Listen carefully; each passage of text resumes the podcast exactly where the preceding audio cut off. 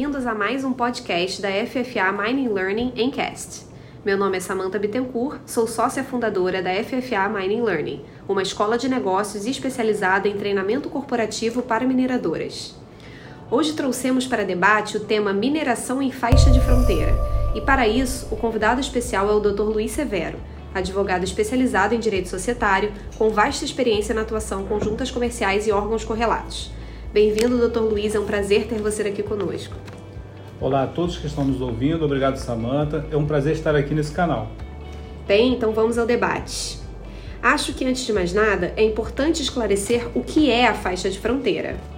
A Lei Federal 6634 de 79, que foi promulgada durante o regime militar brasileiro, regulamentada pelo Decreto 85064 de 80 e posteriormente confirmada pela Constituição Federal de 88, estabelece que faixa de fronteira é a faixa interna de 150 km de largura paralela à linha divisória terrestre do território nacional. E por que algumas atividades sofrem restrições se estiverem localizadas na faixa de fronteira, Dr. Luiz? Bem, a faixa de fronteira é indispensável à segurança nacional e relevante para a segurança pública, resultante de um processo histórico que teve como base a preocupação do Estado com a garantia da soberania territorial desde os tempos da colônia. Por isso, algumas atividades, incluindo a mineração, sofrem restrições. E você pode elaborar um pouco mais sobre essas restrições à atividade mineral, especialmente sob o ponto de vista societário? Claro. A Lei 6.634 estabelece que a atividade mineral em faixa de fronteira só poderá ser realizada após o assentimento prévio do Conselho de Defesa Nacional e por pessoa física brasileira ou pessoa jurídica que satisfaça as seguintes condições: ter pelo menos 51% do capital pertencente a brasileiros, ter pelo menos dois terços de trabalhadores brasileiros em sua estrutura e a administração deve ser feita por maioria de brasileiros assegurados a estes os poderes predominantes. Importante complementar que essa limitação à atividade minerária em faixa de fronteira não se aplica à pesquisa, lavra, exploração e aproveitamento de recursos minerais de imediata aplicação na condição civil. Sim, obrigada pelo esclarecimento. Sobre o requisito de assentimento prévio por parte do Conselho de Defesa Nacional, ele se aplica apenas na constituição da empresa, ou seja, antes da mineradora iniciar as atividades? Ótima pergunta, e a resposta é não.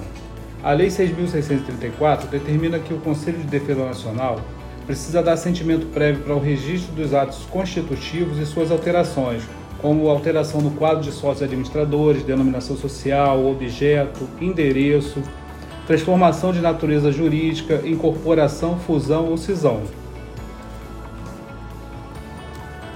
Ou seja, praticamente qualquer modificação no ato societário da empresa atuante nessas áreas precisa ser autorizada previamente pelo Conselho de Defesa Nacional. Excelente. Eu vou complementar aqui que não cabe ao próprio minerador fazer essa solicitação de assentimento prévio diretamente. Esse requerimento deve ser feito pela Agência Nacional de Mineração nos termos do Decreto 85064. Dessa forma, toda vez que a mineradora quiser alterar seu ato societário das formas listadas pelo Dr. Luiz, será necessário apresentar requerimento ao CDN através da NM. A fim de evitar que a empresa descumpra essa etapa prévia, a legislação também determinou que a junta comercial competente fica proibida de arquivar ou registrar os atos sem o assentimento do conselho. Caso ainda assim ocorra o registro sem observância da legislação, o ato será nulo de pleno direito e a empresa estará sujeita a multa de até 20% do valor declarado do negócio irregularmente realizado.